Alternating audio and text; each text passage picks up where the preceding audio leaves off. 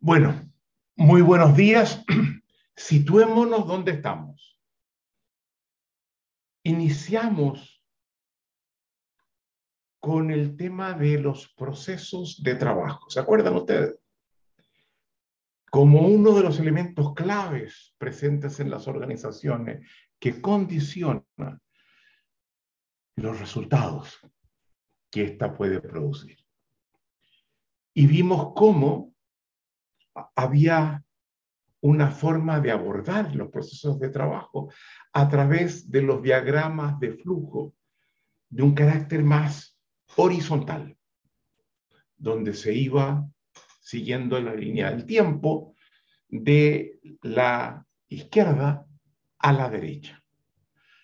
Pero que esa forma de concebirlos no lograba intervenir en las flechas que unían las distintas tareas que conformaban los procesos.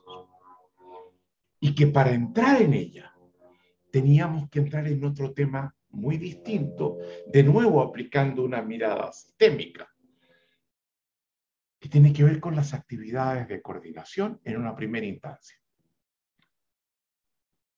Esas actividades de coordinación no son solo pertinentes a los procesos de trabajo. Son pertinentes a la dinámica de todo sistema social. Por tanto, cuidado, no estamos solamente profundizando en los procesos de trabajo. Ahora nos estamos abriendo a dinámicas que se dan en la familia, en la pareja, en, cualquier organización, en cualquier sistema social. Y eso es muy importante tomarlo en cuenta para no achicar la importancia y el alcance del tema que estamos abordando. Y hablamos de las actividades de coordinación. Y dijimos que para entender en qué consisten, teníamos que entrar en lo que llamamos de dos formas distintas, lo mismo, dos nombres. Ciclo de coordinación de acciones o bien, lo mismo, el ciclo de la promesa. Y eso nos permitía entrar en una temática central, que es uno de los actos lingüísticos fundamentales, junto con las afirmaciones, las declaraciones, los juicios. Las promesas y sus colaterales son lo que completan aquellos actos lingüísticos más importantes que estamos conociendo, abordando, entendiendo en este programa. Y vimos que hay dos formas de acceder a las promesas, el camino de la petición y el camino de la oferta. Y optamos por seguir el camino de la petición, sabiendo que ustedes pueden hacer la conversión, conociendo la diferencia específica entre ofertas y peticiones. Siguiendo el camino de la petición, les planteamos entrar a la promesa siguiendo este diagrama que ustedes ven a la izquierda de la pantalla. Este es el diagrama que sigue el camino de la petición. Y es muy importante mirar ese diagrama. Por un lado, porque aparecen las dos cosas que en el organigrama no, no estaban. Aparece el cliente, y esto es muy importante, clientes tanto internos en la organización como externos a la organización, y aparece el tiempo. El tiempo, que era la línea horizontal del diagrama de flujo del primer acercamiento, aquí se identifica con la circunferencia del círculo. ¿Se dan cuenta ustedes? La circunferencia, partiendo del cliente, se empieza a mover, a mover, a mover y eso es lo que marca el tiempo. Dijimos también, y estoy en un preámbulo, que este diagrama, que es un diagrama de flujo circular, no horizontal, pero que nos permite, con respecto a los procesos de trabajo, examinar las flechitas y que tiene una envergadura mucho mayor que los procesos de trabajo. porque habla de la dinámica de todo sistema social, de toda relación con otros. Dijimos que este diagrama, conformado por cuatro fases, que son las que aparecen allí, número uno, número dos, número tres, número cuatro, puede el diagrama en su conjunto cortarse de dos formas. Y cada forma da lugar a dos etapas. ¿Verdad? Un corte vertical que a la mano derecha, pueden estar mirando, tiene el aspecto más visible de este ciclo de coordinación de acciones y que deja a la izquierda un área que suele ser reconocida menos y no es por ello menos importante. Creación de contexto y evaluación. Se piensa que el ciclo de la promesa o ciclo de coordinación de acciones va de la petición a la declaración de cumplimiento que está abajo, por lo sur. Y decimos, wow, eso deja fuera dos etapas que son fundamentales. Ya vimos la declaración de contexto y su importancia, ahora vamos a ver la evaluación y su importancia. Pero también puede ser cortado ese mismo ciclo con una línea horizontal, generando de nuevo dos etapas, etapas, no fases, las fases son cuatro, las etapas son dos, dos veces. Cuando trazamos una línea horizontal tenemos el hemisferio norte y un hemisferio sur, y una línea al medio que podemos llamar la línea del Ecuador. ¿Cuál es la etapa del hemisferio norte?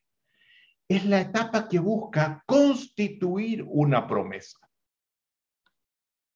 Se concentra en ese, es su objetivo.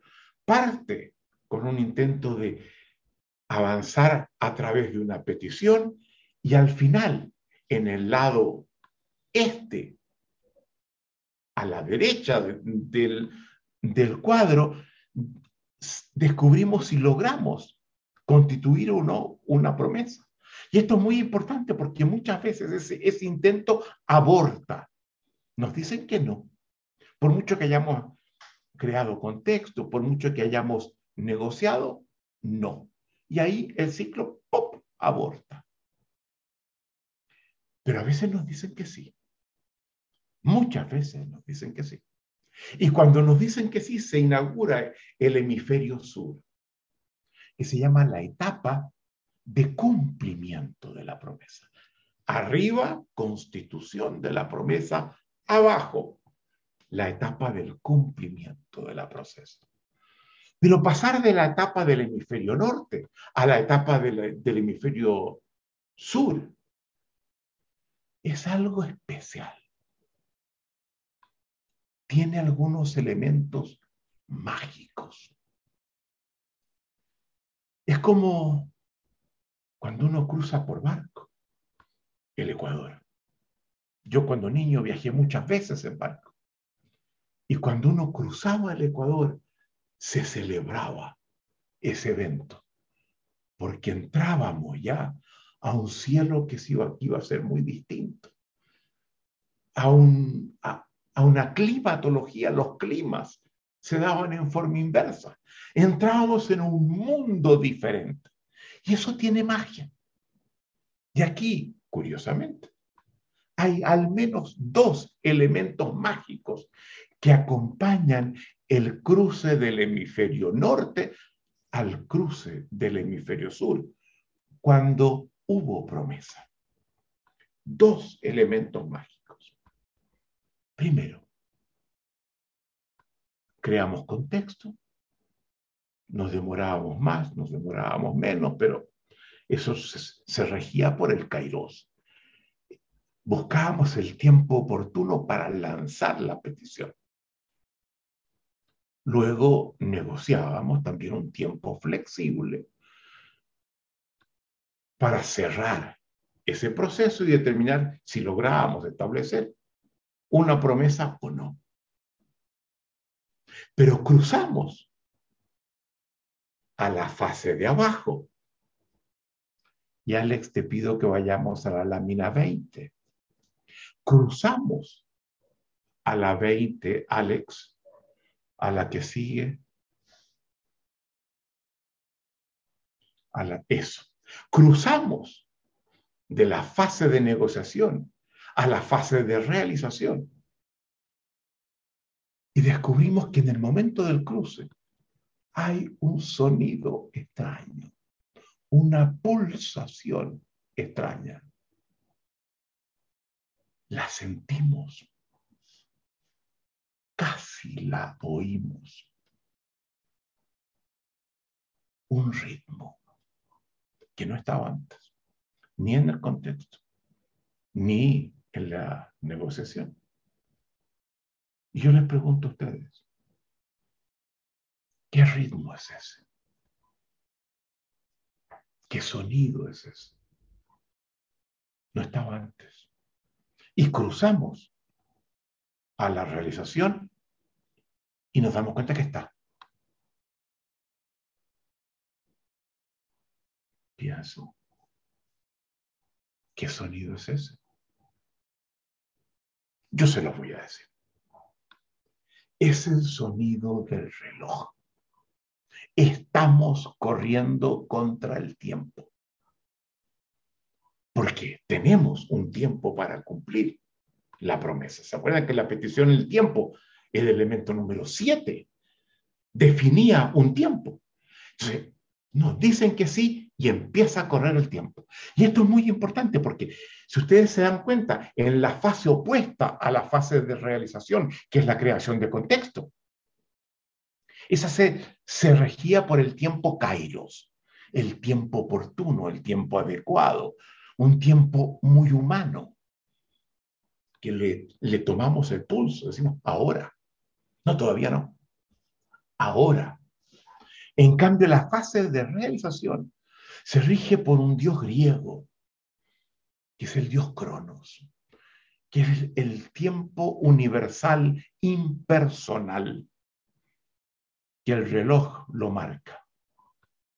Hay un filósofo muy importante en nuestra propuesta que lo examinamos muy en detalle en nuestro programa avanzado, luego del ABC, para quienes se interesen tomarlo, que Heidegger. No les voy a hablar mucho de él, pero él hace ver que la existencia humana se rige por cronos. Sabemos que tenemos un tiempo limitado que podría variar un poco, pero que corremos contra el tiempo. Y Cronos fue un dios que le avisaron que uno de sus hijos lo iba a destronar en la mitología griega y que para evitarlo se los comió. No sigo con, con el mito, pero tiene esa, ese carácter de que Cronos devora. Y Heidegger nos hace ver que la existencia se rige por el dios Cronos, que cada día que pasa nos da una mascada y acorta el tiempo que nos queda. Primer elemento mágico, ese sonido, ese ritmo, que más que escucharlo, lo sentimos estamos corriendo contra el tiempo. Cronos rige esta fase. Primer elemento. Pero hay otro que es mucho más curioso. Veamos, vamos un paso atrás, estamos en la fase de la negociación. Imaginemos que soy el ejecutor, se nos hizo una petición después de la creación de contexto y entramos en esta fase de decir, a ver, evaluemos de si podemos, no podemos, si queremos, no, no, no queremos, si nos conviene o no nos conviene. Y mientras yo estoy negociando, estoy viendo, a ver, tengo las competencias para hacer lo que se me pide, tengo los tiempos, tengo los recursos, recursos de cualquier tipo, tengo las máquinas, tengo el personal, tengo, tengo lo, que, lo que haga falta. Lo puedo hacer y por tanto puedo decir que sí, que acepto la petición y me comprometo. Constituyo la promesa. Y evalúo mis fuerzas, mis recursos, mis condiciones. Y digo, sí, sí, tengo, tengo todo eso. Tengo todo eso. Acepto. Y digo, acepto. Escuchen bien. Y el mundo se vuelve loco. empiezan a aparecer las cosas más extrañas, inesperadas. Me llaman, huelga en los puertos, el material que hoy vas a requerir no va a poder entrar a tiempo. Oye, se enfermó tal y cual persona. Oye, subieron el precio de tal insumo. Oye, se echó a perder una máquina que era fundamental para hacer. Pasa siempre. Digo que sí y el mundo se vuelve loco. Y es como, como si de los lugares más extraños se bajaran unas diablillas maleolas que hacen todo lo posible para impedir que podamos cumplir con lo que prometimos. Nos pasa a todos muy frecuentemente.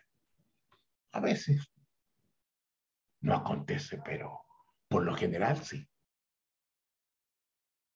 Esas diablillas que se descuelgan de los lugares más inesperados, de arriba, de abajo, de los lados, de atrás y de adelante, se llaman las contingencias.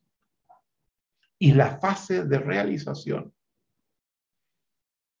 se define fundamentalmente por dos desafíos. Uno, hacer lo que prometí de acuerdo a las condiciones de satisfacción estipuladas y el tiempo establecido en la promesa. Para ello se requieren competencias técnicas para hacer aquello. Pero no importa qué sea aquello. Está el problema que tenemos que enfrentar las contingencias. Tenemos que luchar contra las contingencias. ¿Se dan cuenta ustedes? Luchar contra las contingencias. Cosa de garantizar que ellos, que ellas no nos impidan cumplir de acuerdo a esas mismas condiciones de satisfacción y en el tiempo establecido. Por lo tanto, la fase de realización requiere no solo de competencia técnica para hacer aquello específico que prometimos, sino que requiere ciertas competencias genéricas que son de carácter conversacional, que son aquellas que tenemos que activar para impedir que las contingencias nos derroten. Y es muy importante entender eso. No basta tener las competencias técnicas y los recursos específicos necesarios para la producción de lo prometido. Hay que desarrollar también estas competencias genéricas de carácter conversacional. Eso es muy importante. Es otro aprendizaje distinto desde las competencias técnicas. Entonces, yo les pido que vayamos mirando esta fase tal cual la tenemos allí. Porque ella implica que además de hacer lo prometido, tenemos que durante toda esta fase hacer lo que llamamos una gestión de contingencias que busca garantizar que las contingencias que no dependen de nosotros, que son esas diablillas que se nos descuelgan de cualquier parte, no nos impidan cumplir. Esto es muy importante. Eso implica muchas cosas. Eso, implica, por ejemplo, estar permanentemente atento a los lugares donde podrían ser fuentes de contingencia. Verificar si, si aquello que vamos a recibir viene en, camino. tener además, por ejemplo, una, una lista de recursos a los que yo puedo acudir en caso de que haya un problema, de antemano. ¿Qué tipo de cosas podrían pasar? Y si pasan, ¿a quién acudo de inmediato para que me ayude a resolver eso y continuar?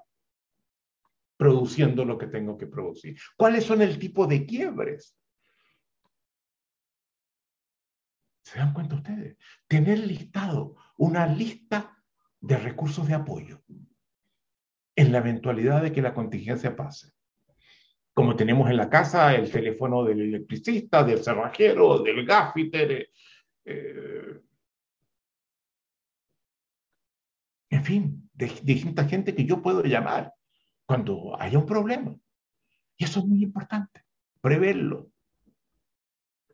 tener esa lista de apoyo posible. Segundo,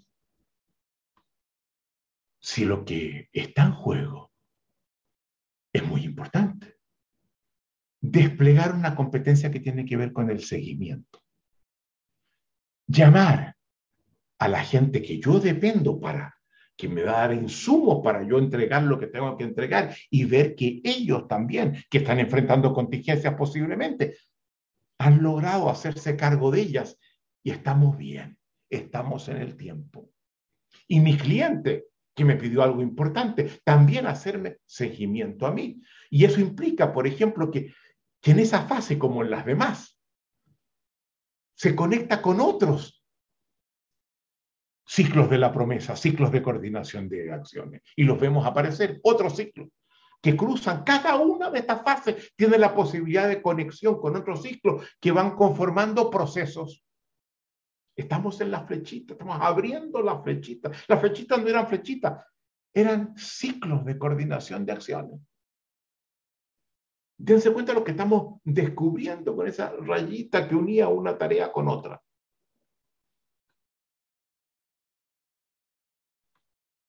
Ahora, somos humanos.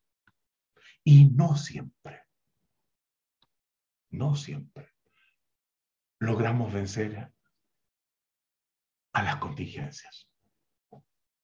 A veces nos sobrepasan. Y cuando eso pasa, hay dos acciones que son fundamentales una que puede ejecutar el cliente y otra que puede ejecutar el ejecutor. Veamos. Establecimos una promesa. Enfrentamos desde el primer momento múltiples contingencias, tuvimos que colocar un turno adicional, tenemos que hacer, tuvimos que hacer gastos adicionales, tuvimos que hacer mil cosas. Y al final logramos vencerla y llegamos donde nuestro cliente le decimos, mira, estamos en los plazos, aquí está lo que me pediste, tal cual lo establecimos cuando negociamos. Y el cliente nos dice, ay, Rafael, pero por Dios, ah, no me digas. Fíjate que a la hora que habíamos establecido esa promesa, me llamó mi jefe y me dijo que, que esto que habíamos acordado no lo íbamos a necesitar, así que llévate. No. ¿Qué? ¿Te das cuenta lo que yo he hecho para cumplirte? Y tú me dices que, que una hora después que establecimos la promesa, dejaste de necesitarlo y no me informaste. Dense cuenta cómo eso impacta la posibilidad de seguir trabajando juntos, cómo afecta la confianza que está en el corazón del ciclo. Pero no puede ser que me hagas eso. No puede ser. O cuando el cliente descubre que aquello que, que pidió y que concitó una promesa, por motivos diversos, ya no le hace falta. El cliente se debe cancelar la petición que hizo en el momento exacto en que sabe, tiene que tomar el teléfono. Si deja correr más tiempo, más daño le hace al ejecutor que sigue invirtiendo, que sigue trabajando. Si le mira, tengo un problema, tengo que cancelarte la petición que te hice. No sigas trabajando, porque no quiero perjudicarte más. Y yo sé que la promesa que establecimos me obliga a mí cliente que te pedí. Así que dime, ¿qué puedo hacer para hacerme cargo de lo que has invertido, de las oportunidades que perdiste para tomar mi petición y no la de otro cliente? ¿Cómo puedo hacerme cargo del daño que esta cancelación te impone? ¿Se dan cuenta? Dos elementos en la cancelación. Cuanto antes en el tiempo, mejor. Y dos, hacerme cargo de lo que le implica al otro. Y si eso acontece muy pocas veces y mi cliente maneja estas circunstancias así, la confianza crece. Porque todos sabemos que a veces pasan estas cosas. El punto es cómo lo manejamos.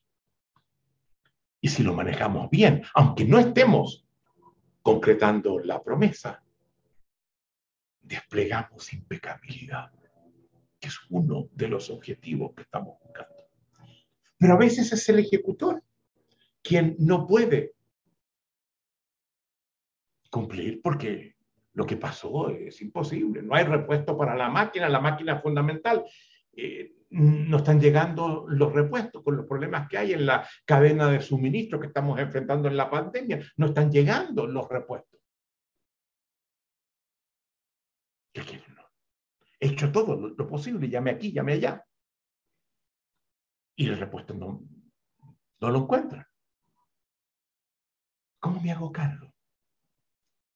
Porque mi cliente está dependiendo de la promesa que yo le hice. No puedo dejarlo en el vacío. Él a, su vez tiene otras promesas con otros que requieren el insumo que yo le estoy entregando. Somos parte de un proceso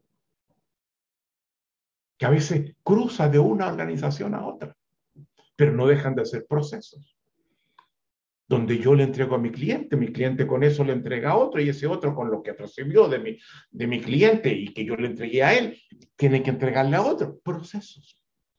La vida en sociedad está llena de procesos. Entonces, ¿cómo? Cuando me doy cuenta que no puedo cumplir, respondo y me hago cargo. Hacerme cargo. Es una frase que vamos a decir una y mil veces en este programa. ¿Cómo me hago cargo?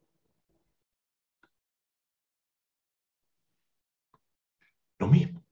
En el momento que me doy cuenta que no puedo cumplir, que no voy a poder cumplir con la promesa que hice, en ese mismo momento llamo a mi cliente y le digo, mira, desgraciadamente tengo un problema que he buscado por todos lados y no lo puedo resolver.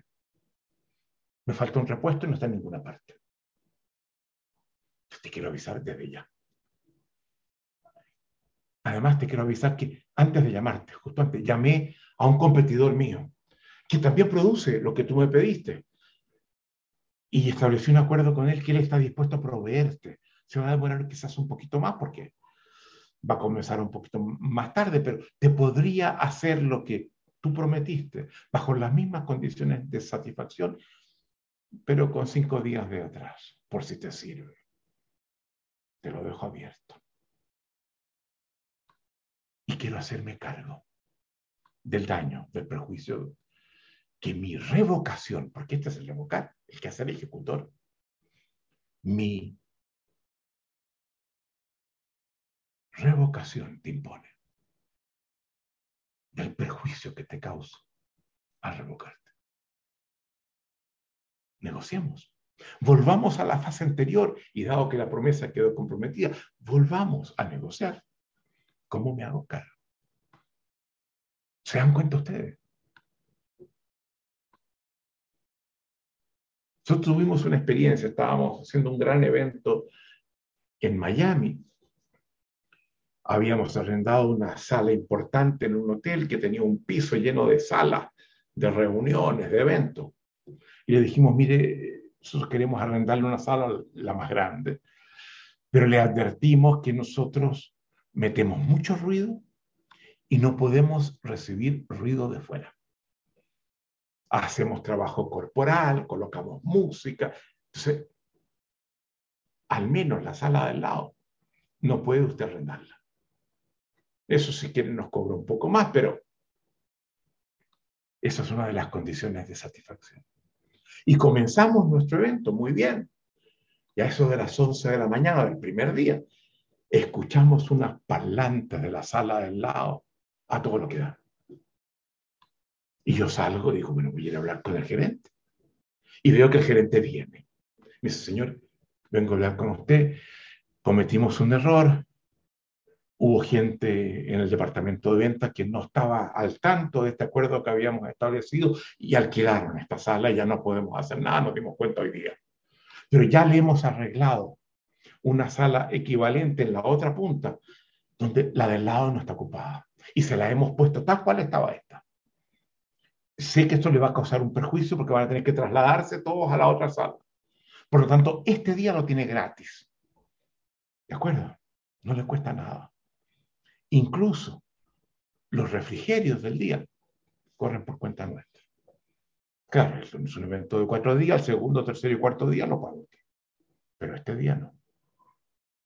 ¿Qué nos dijimos nosotros? Qué fantástico esta gente. Claro, errores comete todo el mundo. Pero hacerse cargo de nosotros de esta forma. La confianza se solidifica y no lo, no lo soltamos más. Y cuando hacíamos eventos, ahí íbamos para allá porque sabían, sabíamos que nos respondían. Muy bien, estamos llegando a la fase, al final de la fase de realización. Pero la fase de la realización no solo termina cuando yo envío lo que hice, particularmente cuando no se lo entrego personalmente a mi cliente, aquí está, te lo entrego, sino que se lo mando. Cuando se lo mando, no basta con mandarlo. Además de mandarlo, tengo que hacer un acto, una declaración, un acto de lenguaje que es muy importante, que es la declaración de cumplimiento, donde yo llamo a mi cliente y le digo, en este instante te estoy mandando lo que te prometimos entiendo que está de acuerdo a las condiciones de satisfacción que establecimos. Te va a llegar mañana. Va FedEx, track number, y le digo cómo puede hacer seguimiento, pero mañana te llega. ¿Por qué esto es importante? Porque se hace cargo de un eventual problema, donde muchas veces yo mando algo llega a conserjería, donde está la oficina de mi cliente, y queda allí. Y a la semana mi cliente me llama, mira, ¿qué pasa, Llevamos una semana de atraso y no recibo lo que me mandaste. Esto me está causando, pero mucho daño porque no puedo hacer lo que yo debo, a, su vez, me comprometí. Y yo, pero, si te lo enviamos y llegó perfectamente un día antes de que el del plazo que habíamos establecido. ¿Pero dónde llegó? A consejería. Pero ¿cómo que no me informa que, que está en consejería? ¿Cómo voy a saber yo que estaba en consejería? O fuimos y te lo mandamos y, y lo dejamos en secretaría.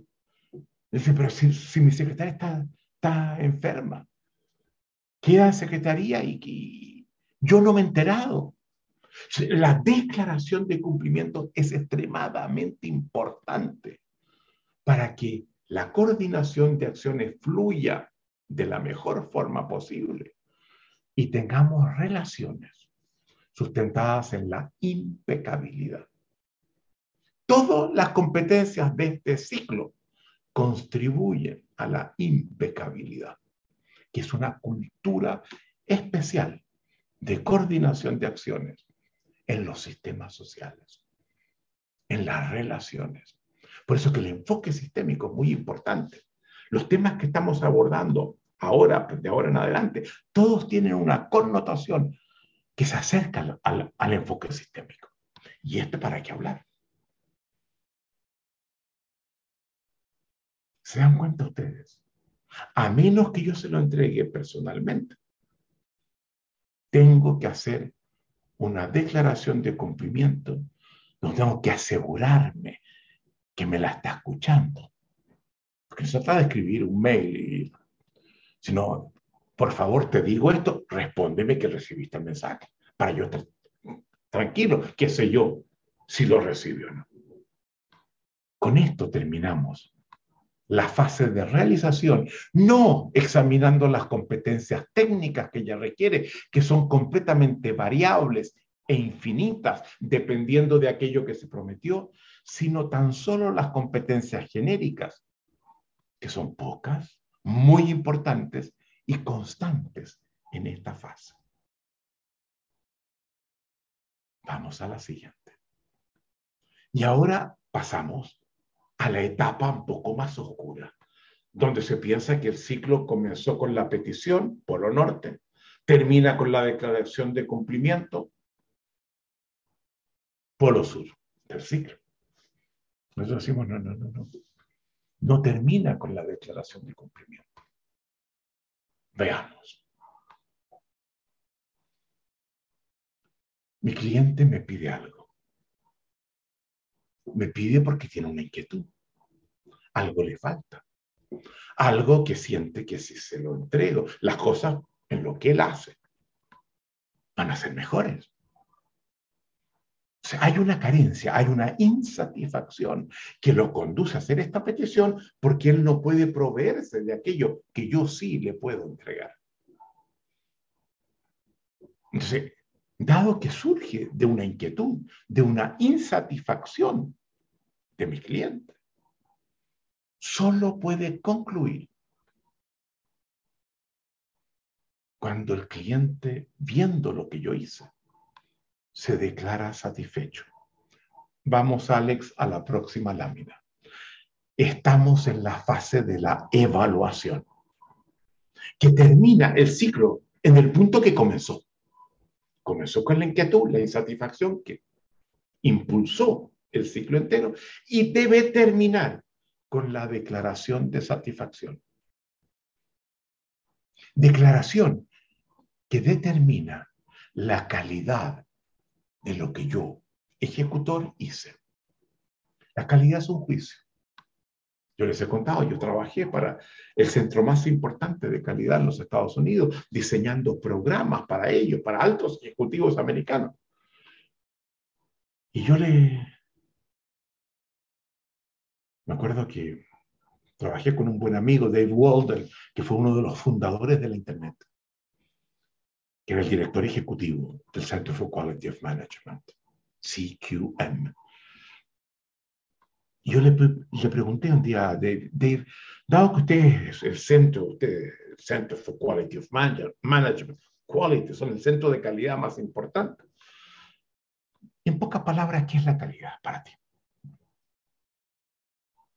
Y él me dijo, mira, Rafael, ven para acá. Y me llevó a la biblioteca y me dijo, aquí, esta biblioteca te responde esa pregunta, pero no me digas que yo te lo diga en, en, en una frase. si quieres, te metes allí.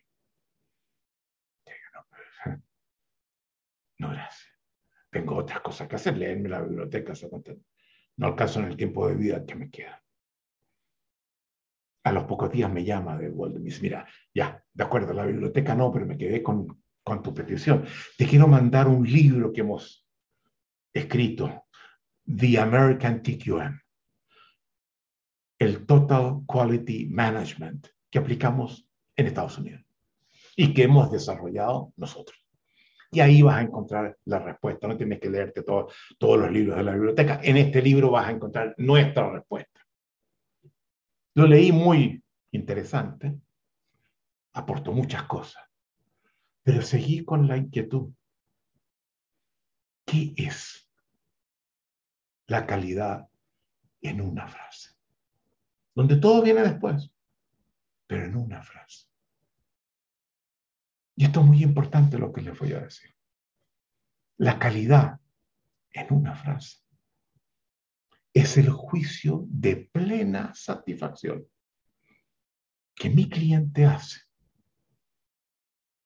aquello que yo le entrego, donde lo evalúa, le dice, fantástico.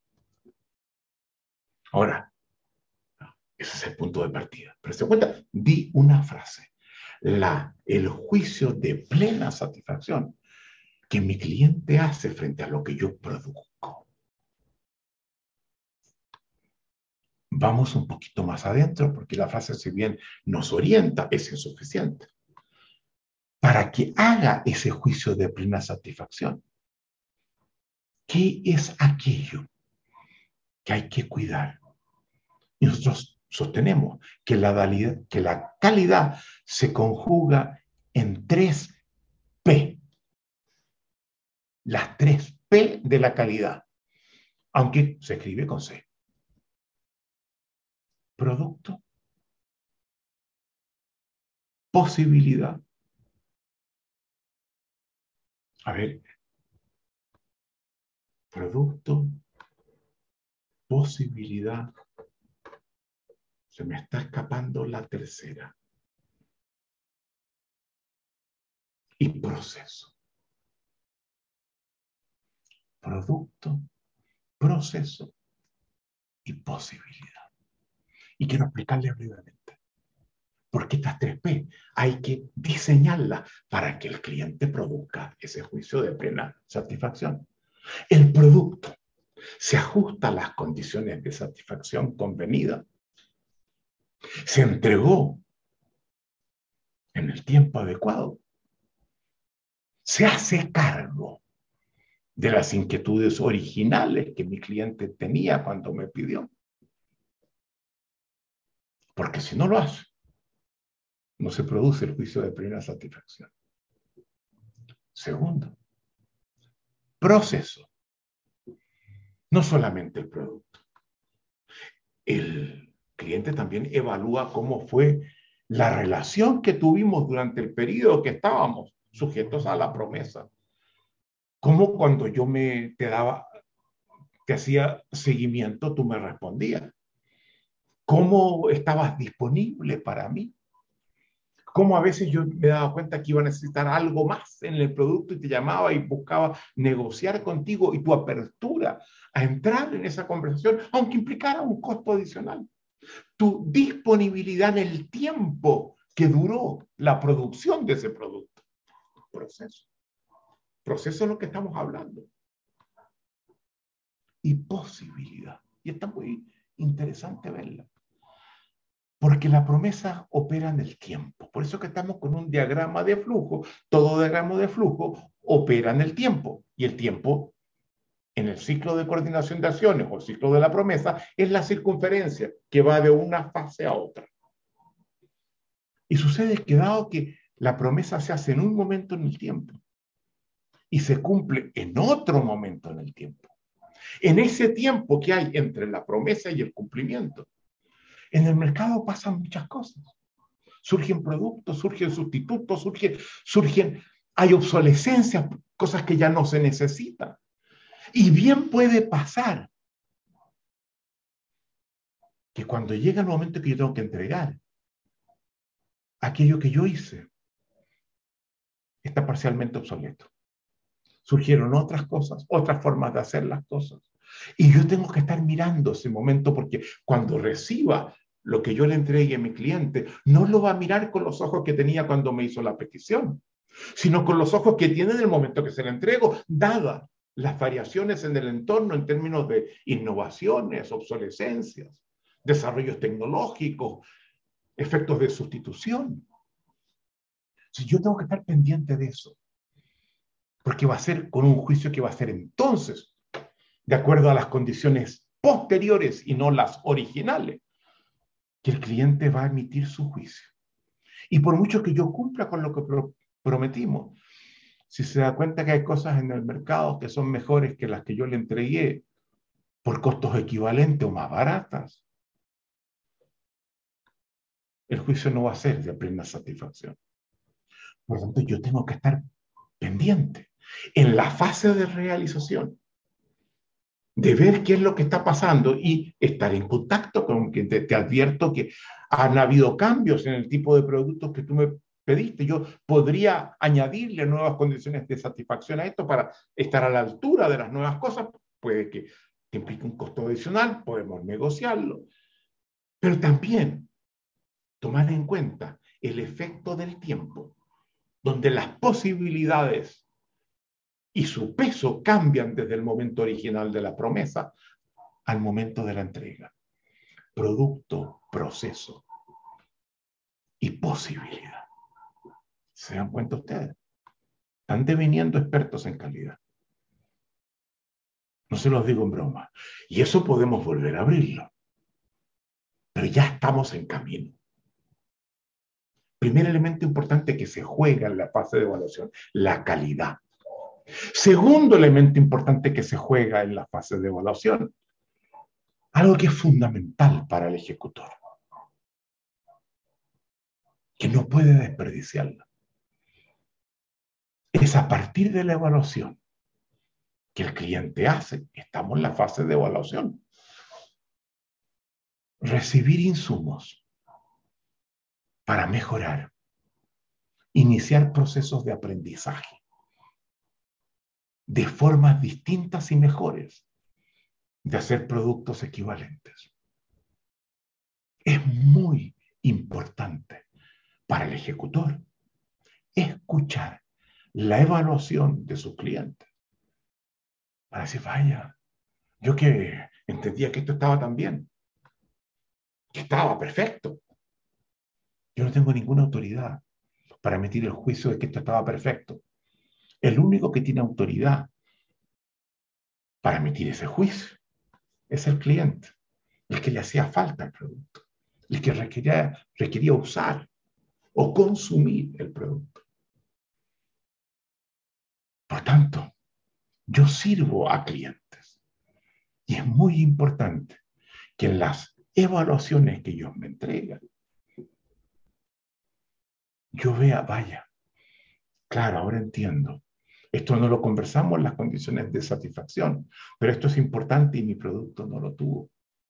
O cuando intentó usarlo, descubrió el cliente entonces que había algo que tampoco lo anticipó en la negociación y nos estableció como condición de satisfacción y que no puede dejar de estar. Es una gran oportunidad de aprendizaje. Yo quiero insistir en eso, porque muchos ejecutores eluden escuchar la evaluación del cliente. Y, por no hacerlo, pagan un precio muy alto. Porque terminan no renovándose las peticiones que les hacen, porque otros que hacen eso mejoran. Por tanto, el crecimiento, el mejoramiento, el despliegue del aprendizaje depende de una manera fundamental, no es la única. Es bueno estar al tanto en el dominio donde yo me estoy desempeñando de las nuevas innovaciones, de los nuevos planteamientos, de los sustitutos que surgen, etc. Pero además, de manera muy importante, incorporar la evaluación de mis clientes. Porque si no, la confianza que van a tener en mí se va a ver resentida, ¿verdad?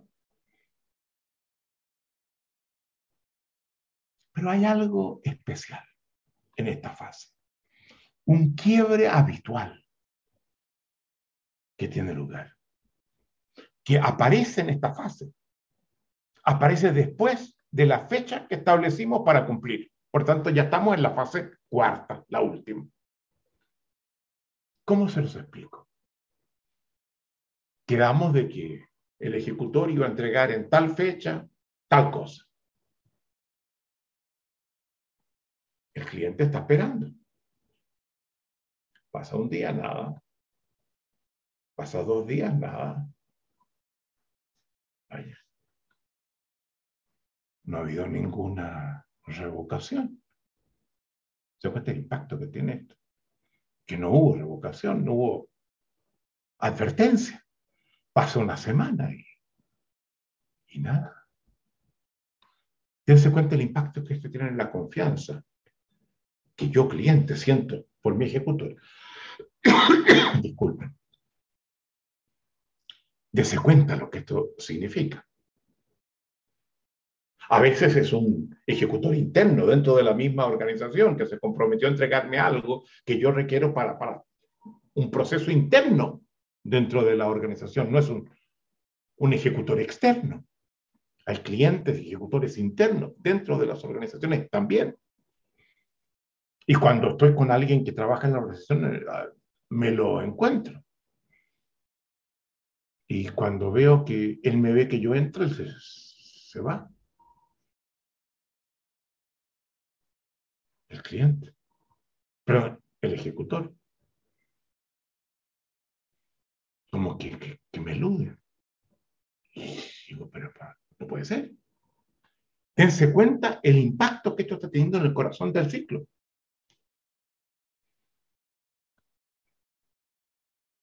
Y en un momento vamos por el pasillo y veo que él viene en esta dirección. Y digo, aquí, aquí lo voy a... Lo voy a encarar.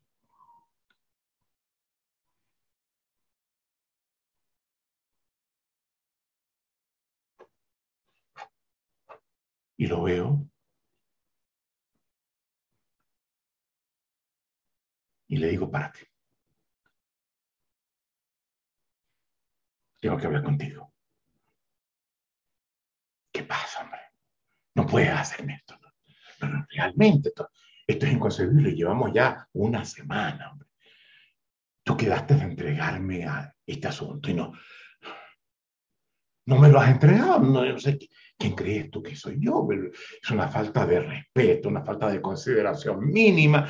Mira cómo me estás dejando con, con mi cliente mi identidad está siendo afectada por algo que es estricta responsabilidad tuya. Fíjate que eh, pienso y me doy cuenta que, no es la única vez que me lo has, me, lo has hecho, ¿no?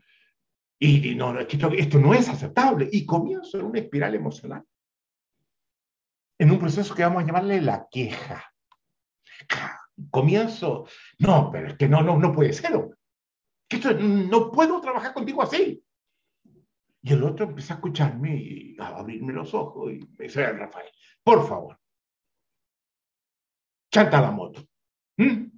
Porque déjame decirte algunas cosas claras también. Cosas que yo he tenido guardadas y que no te las había dicho.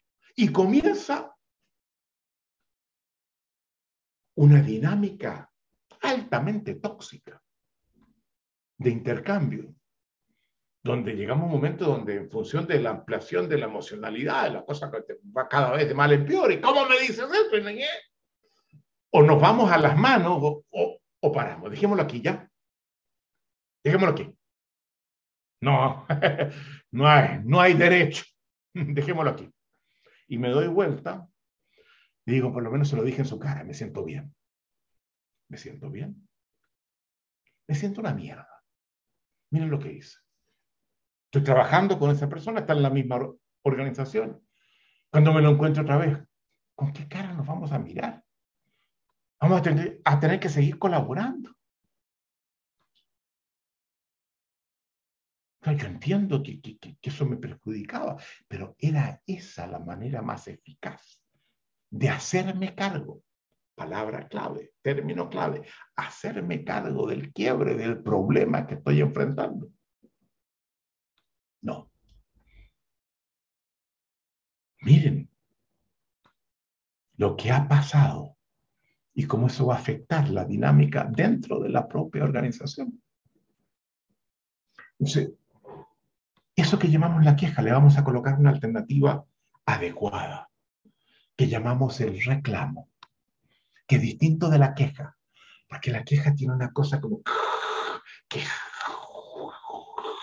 tiene esa cosa como que termina como termina.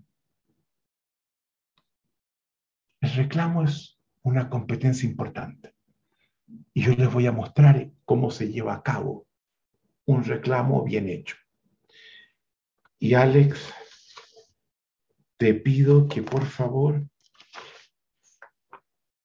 vamos, entiendo que es la lámina siguiente, Alex. Sí. El reclamo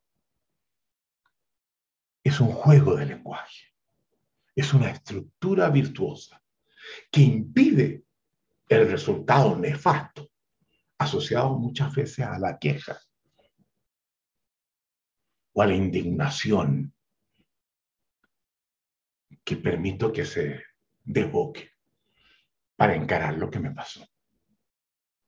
Veamos su estructura tiene cinco pasos distintos. Pueden ser artículos, sí, cinco pasos distintos. Primero, no me llegó lo que me tenía que llegar en la fecha que estipulamos. comienzo a, sentir que, que esto no puedo, no puede ser. Pero tomemos en cuenta, yo no sé por qué esto aconteció. Y por tanto, no sé si se justifica reaccionar como en la queja lo hice. me cuido. Y el primer movimiento que hago es una declaración de apertura. Ir donde la persona decirle, mira, necesito conversar contigo. Creo que podríamos tener un problema y quisiera despejarlo y en lo posible hacernos cargo de él. Me interesa mi relación contigo, no quiero destruirla. Entonces dime tú cuándo puedes conversar bien sobre esto que me inquieta. ¿Cuándo tú puedes? No quiero imponerte que lo hagamos ahora, como lo hice cuando lo paré del pasillo. ¿Te parece que nos juntemos a tomar un café en la tarde? Supongamos que dice que sí. Pero cuiden, vean la emocionalidad que trato de imponer en el reclamo. Nos encontramos y hago dos afirmaciones. Y luego que hago cada una de ellas, indago. Le digo, a ver, tú me prometiste hacer A en tiempo X. ¿Verdad? ¿O me equivoco? Me hiciste una promesa de que me ibas a entregar esto hace una semana. Y puede que el otro, y andado, ¿sí o no? Y dice, no. Ah, ¿te acuerdas? Y ahora me acuerdo perfecto cuando conversamos sobre eso, que tú me dijiste que lo mucho que te gustaría que yo hiciera eso, y yo te dije, claro, te, entiendo perfectamente, pero en ningún momento te prometí, Rafael. Tú me dijiste que te gustaría que yo lo hiciera y yo dije, claro. Yo entiendo que te, que te encante que, que, yo haga eso. Claro, te dije, claro, que, que te entiendo. Pero no, no, no, no, no. No te prometí. No hay nada que reclamar. El error, en definitiva, viene conmigo. Si una promesa no es entendida como promesa por ambas partes, no hay promesa. Y es responsabilidad de quien hace la petición garantizar que la aceptación a esa petición es entendida como promesa también por el otro. Vaya un malentendido y en el futuro hagámoslas, asegurémonos de hacerlas bien, usando los verbos correspondientes y certificando que al final tenemos una promesa, ¿verdad? Tenemos una promesa. Decirnos esto. Tenemos una promesa. Tenemos una promesa. Nada que reclamar. Pero supongamos que la persona me dice, sí, efectivamente, Rafael, claro, sí, sí, sí, por supuesto. Yo te prometí que te iba a hacer eso en esa fecha. Pero no me lo has entregado. Yo entiendo que no, no has cumplido con lo que me prometiste. ¿Verdad? Indago. Segunda indagación. Y puede que me diga, pero ¿cómo que no, Rafael? Dos días antes lo dejé en tu oficina. ¿Cómo en mi oficina? Claro, fui a tu oficina y se lo entregué a alguien para que te lo pasara. ¿A quién se lo pasaste? A tal persona. ¿Y cómo no me dijiste a mí?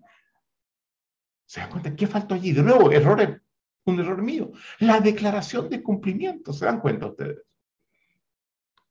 Miren el problema, cómo esto compromete la eficacia de un proceso.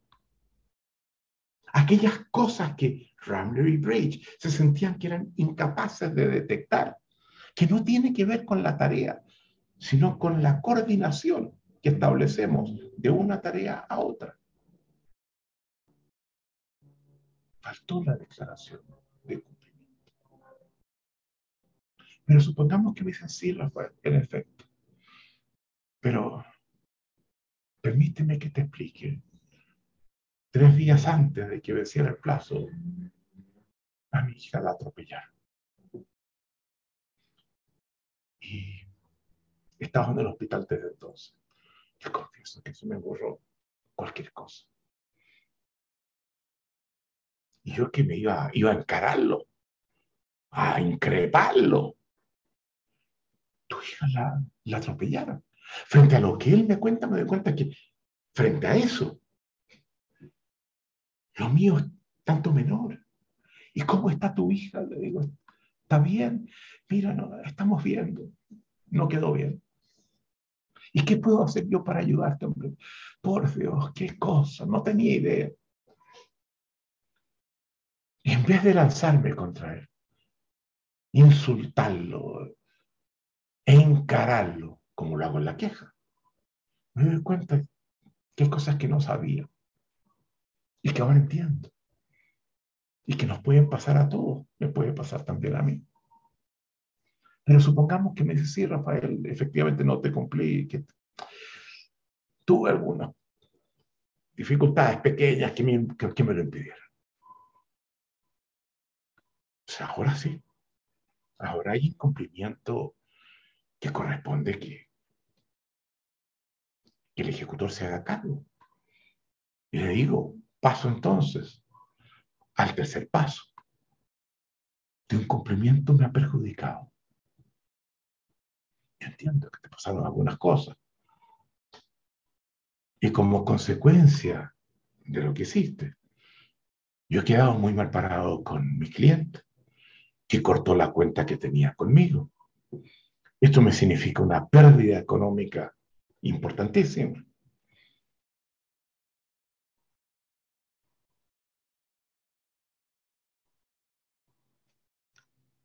Y te pido que te hagas cargo, que tú hables con mi cliente, que me compense por la pérdida que tu incumplimiento me produjo. Y negociamos. No se trata de que tenga que aceptar lo que yo primero le pido. Negociamos. Y te pido además que en el futuro, si algo así te vuelve a pasar, me informes, me revoques, te hagas cargo de mí. Porque si me revocas tendrás que hacerte cargo también del daño que me vas a informar entonces. ¿Qué esto me va a significar? Y trato de reconstituir la relación con el otro, no de destruir la relación con el otro. Y una vez que hemos negociado y hemos establecido una base para nuevas promesas en el futuro, donde se hace cargo de los perjuicios, y establecemos procedimientos para que esto no vuelva a ocurrir. Te digo, te agradezco esta conversación.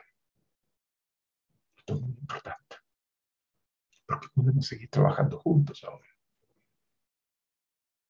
Y yo estaba muy contento de trabajar contigo. Y hubo este problema y lo resolvimos bien. Gracias por darme la oportunidad. Y muy posiblemente el otro me va a decir, Gracias, Rafael, por haberlo manejado así. Y miren cómo del corazón del ciclo, cómo la confianza había disminuido a prácticamente nada, comenzamos a reconstituirla.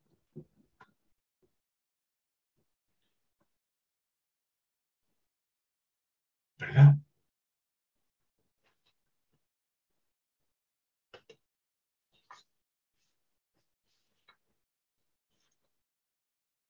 tenemos las cuatro fases. Hemos terminado con todo. ¿Qué nos falta? El corazón del ciclo. Espero que se estén dando cuenta de lo importante que esto es, como una forma de vivir y relacionarnos de forma distinta con los demás. El corazón del ciclo. Y cuando examinamos el corazón del ciclo, nos damos cuenta que en ese corazón del ciclo aparecen dos cosas. Y vamos, Alex, a la próxima lámina. Aparece trasfondo compartido de inquietudes y confianza.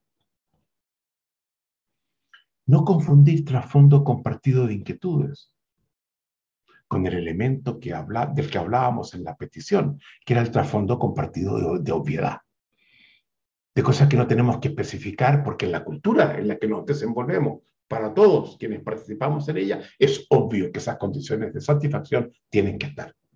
Pero el trasfondo compartido de inquietudes apunta a algo distinto. No solamente el hecho de compartir estándares comunes, sino por el hecho de trabajar recurrentemente juntos, coordinando acciones. Comenzamos a entender las inquietudes que cada uno de los involucrados tiene y a partir de las cuales se relaciona con nosotros, nos pide, lo que facilita. Yo se los hablaba también con el trasfondo compartido de obviedad, donde yo estoy consciente que hay ciertas cosas que, que el otro lo, lo, afecta que son distintas de las que me afectan a mí. Y cuando me entero que una de ellas pasó, antes de que me pida nada, lo llamo y dice, oye, me acabo de enterar que, pasó esto, me imagino que te tiene que estar afectando. ¿Hay algo en en que lo que yo te pueda ayudar? Ofrezco. Antes de que me pida, ofrezco. O a veces ni siquiera ofrezco. Hago algo que sé que le sirve al otro, cuya inquietud se ha acrecentado por algo que aconteció no solamente compartimos estándares comunes de, comunes de cómo hacer las cosas, sino comenzamos a conocernos mejor y a descubrir lo que a cada uno nos importa, nos afecta, sin que tengamos que hacerlo explícito. Un buen matrimonio, una buena relación con los hijos, con los amigos, descansa en eso. No solamente en estándares para producir tal y cual cosa, en crear una hermandad, en crear una empatía, en crear un vínculo donde más allá de reconocer tu cara, sé lo que te importa, sé lo que buscas y estoy allí para apoyarnos mutuamente. Yo hacia ti y tú hacia mí otra de las razones por las que creamos empresa, que en el mercado común, abastecedores diversos no se produce.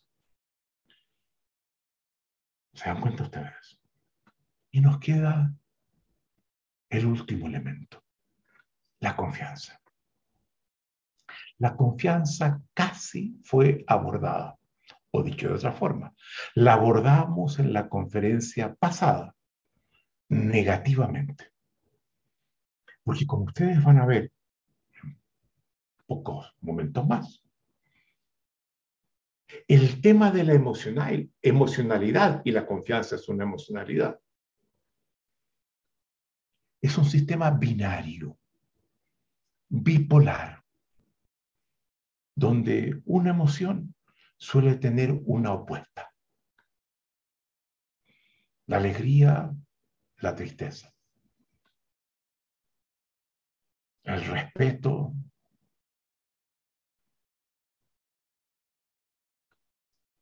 la falta de respeto, la, desprecio del otro.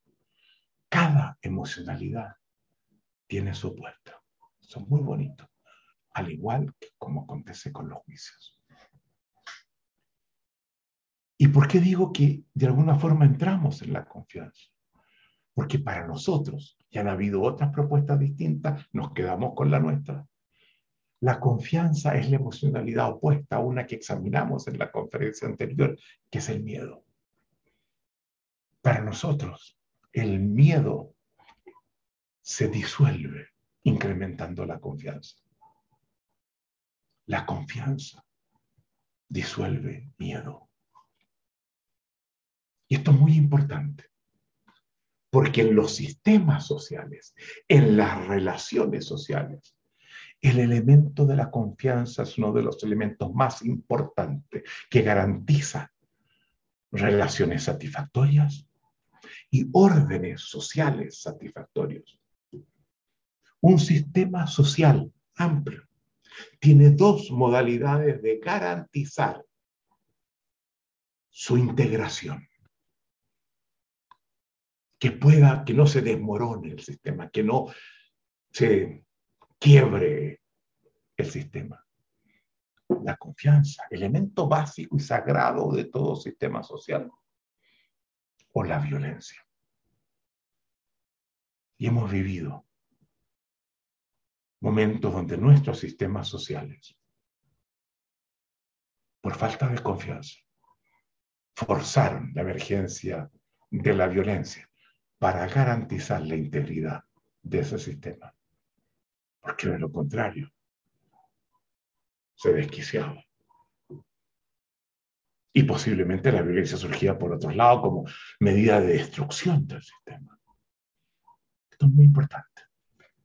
Las dictaduras surgen normalmente frente a situaciones de confianza resquebrajadas en los sistemas sociales.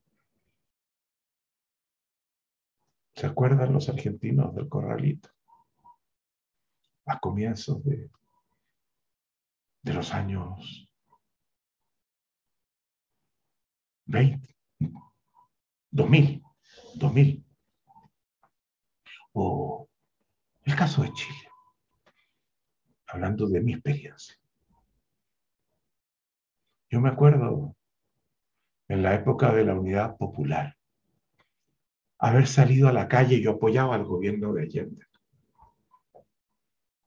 Salir por el barrio alto manifestaciones, gritando el próximo desfile, lo haremos con fusiles.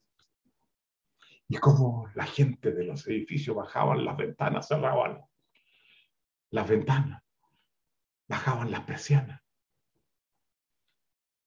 Asustados. Nosotros, que no teníamos arma alguna, los que caminábamos allí, teníamos la falta de, responsabilidad de gritar algo que incrementaba el miedo. Y cuando viene el golpe, toda esa gente, o muchos de ellos, respaldaron masivamente el golpe. Y yo tuve responsabilidad, por lo tanto, en que yo aconteciera. No tuve responsabilidad por la profunda violación de los derechos humanos que llevó a cabo la dictadura, pero sobre el fenómeno del golpe, yo asumo parte de la responsabilidad. Eso es muy importante, porque me ha permitido cambiar muchas cosas y cuidar la integración del sistema social y esa dimensión tan fina que es la confianza. Pero quiero hablar de la confianza al nivel del individuo. La confianza es una emocionalidad que siguiendo la filosofía de Heidegger surge de un ser vivo que mira su existencia y se sabe precario. Precario. Vulnerable. Tan fácil de ser herido. Tan fácil de que otros o circunstancias lo hagan, lo hagan sufrir. Y en un mundo así, que nos sentimos con tanta vulnerabilidad, tan sujeto a tantas cosas que nos pueden hacer daño, requerimos de la confianza para poder llevar a cabo nuestra existencia.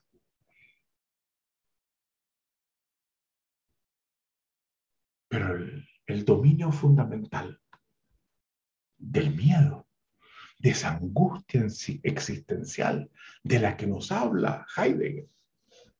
Es esa profunda vulnerabilidad. Lo que San Agustín llamaba la del carácter miserable que todo ser humano lleva consigo. Esa precariedad profunda, esa debilidad congénita. La confianza la necesitamos para conducir nuestra existencia, darle sentido, producir disfrute, generar felicidad muchas veces. Y ello depende del tipo de relación que establecemos con los demás. Vamos a seguir siendo precarios, pero hay otros a los que podemos acudir.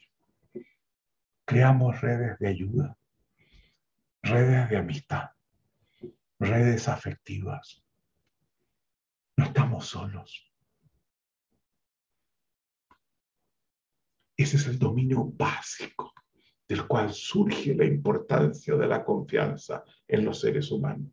Sobre esto voy a hacer un alcance, breve alcance adicional, mañana en un cuadro que les voy a mostrar.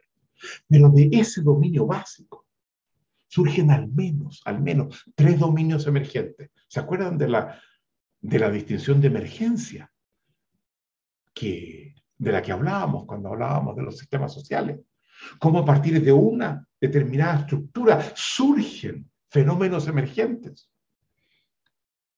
De ese dominio primario de la vulnerabilidad surgen tres tipos de confianza diferenciables que requieren incluso de medidas distintas para producirse. Al menos tres. El dominio de la sinceridad, el dominio de la competencia y el dominio de la responsabilidad. ¿Qué es la confianza que tiene que ver con la sinceridad? Esa confianza que se ve resquebrajada. Porque yo dejo de creer que aquello que me dices coincide con lo que tú piensas. ¿Se acuerdan? Conversaciones públicas y privadas. Primer día, conferencia anterior. Donde no me da confianza que aquello que me dices sea lo que sientes, lo que piensas. Y cuando eso pasa, puedo hacerme cargo. Y hacerme cargo no significa ir donde el otro e increparlo. Tú no estás siendo sincero conmigo. Eso no es cierto. Al revés. ¿Qué te hace no decirme lo que sientes y lo que piensas? ¿Qué miedo te produjo? ¿Qué riesgos sientes que a los que te expones para decirme otra cosa. ¿Y qué puedo hacer yo para que eso no siga siendo? Porque destruimos la confianza y eso destruye la relación. ¿Se dan cuenta del tratamiento que le estamos dando? Este es un programa centrado en la ética. Eso es fundamental. La ética de relaciones en la ética de una convivencia distinta y una ética que me habilite a generar una y mil veces sentidos de vida en mi existencia. La sinceridad, que la tenemos que resolver de esta forma. Darle autoridad al miedo que el otro tiene, que le bloquea el decirme lo que siente o lo que piensa. Segunda modalidad de confianza. Cuando siento que no eres competente para hacer lo que me prometes o para aceptar que, que te vas a hacer cargo adecuadamente de algo que es importante para ambos. Por un problema de competencia. Y siendo un problema de competencia, la solución de esta crisis de confianza porque no eres competente, entonces no voy a quedar en tus manos cuando sé que eso no lo sabes hacer. No me da confianza. Es el aprendizaje. Mostrarte la, incompetencia, conversar sobre ella y diseñar caminos de aprendizaje que me permitan confiar en ti porque veo que aprendiste a hacerlo y lo haces muy bien. Y responsabilidad, el tercero directamente asociados estos tres al ciclo de la coordinación de acciones. Y por eso que los colocamos acá, donde ya eres sincero. En el momento que me dices que me prometes, pensando que eso va a ser así. Eres competente en hacerlo porque yo sé, te he visto que lo haces bien. Pero eres irresponsable porque siendo sincero en el momento de hacer la promesa y siendo competente para hacer lo que prometiste, no te manejas bien con las competencias del ciclo y una y otra vez no cumples. Pensaste que ibas a cumplir cuando me prometiste sí. Eres competente si, si te pones las pilas y lo haces, pero no lo haces. Y no lo haces porque no sabes delegar, no sabes decir que no a otras peticiones, te sobrecargas de trabajo por un conjunto de cosas que tenemos que distinguir para que yo te pueda seguir pidiendo, porque el resultado es que no cumples. Y por eso te digo, irresponsable. Vamos, Alex, a la última lámina. Este es el ciclo de la promesa o ciclo de coordinación de acciones completo. Y no lo miren a huevo, trivialmente. Esto que hemos ido en menos de dos días conformando, en menos de un día, les quiero decir, es oro si lo aprenden, si aprenden a comportarse así, van a generar mucho más confianza en otros. Van a ser vistos como seres impecables. La gente va a disfrutar estar cerca de ustedes y coordinar acciones con ustedes y relacionarse con ustedes la identidad que van a tener va a ser otra. Esto, no exagero, es oro. Oro. Y le vamos a hacer llegar este diagrama para que ustedes lo pongan en un lugar donde lo vean una y otra vez. Y cuando sienten que un proceso falla, vayan a él y se pregunten cuál fue la competencia genérica que no desplegamos, que condujo a que este proceso fallara. ¿Se dan cuenta? Lo que nos aporta en el diseño de procesos, pero lo que nos aporta como una competencia existencial fundamental. Muchas gracias. Volvemos pronto.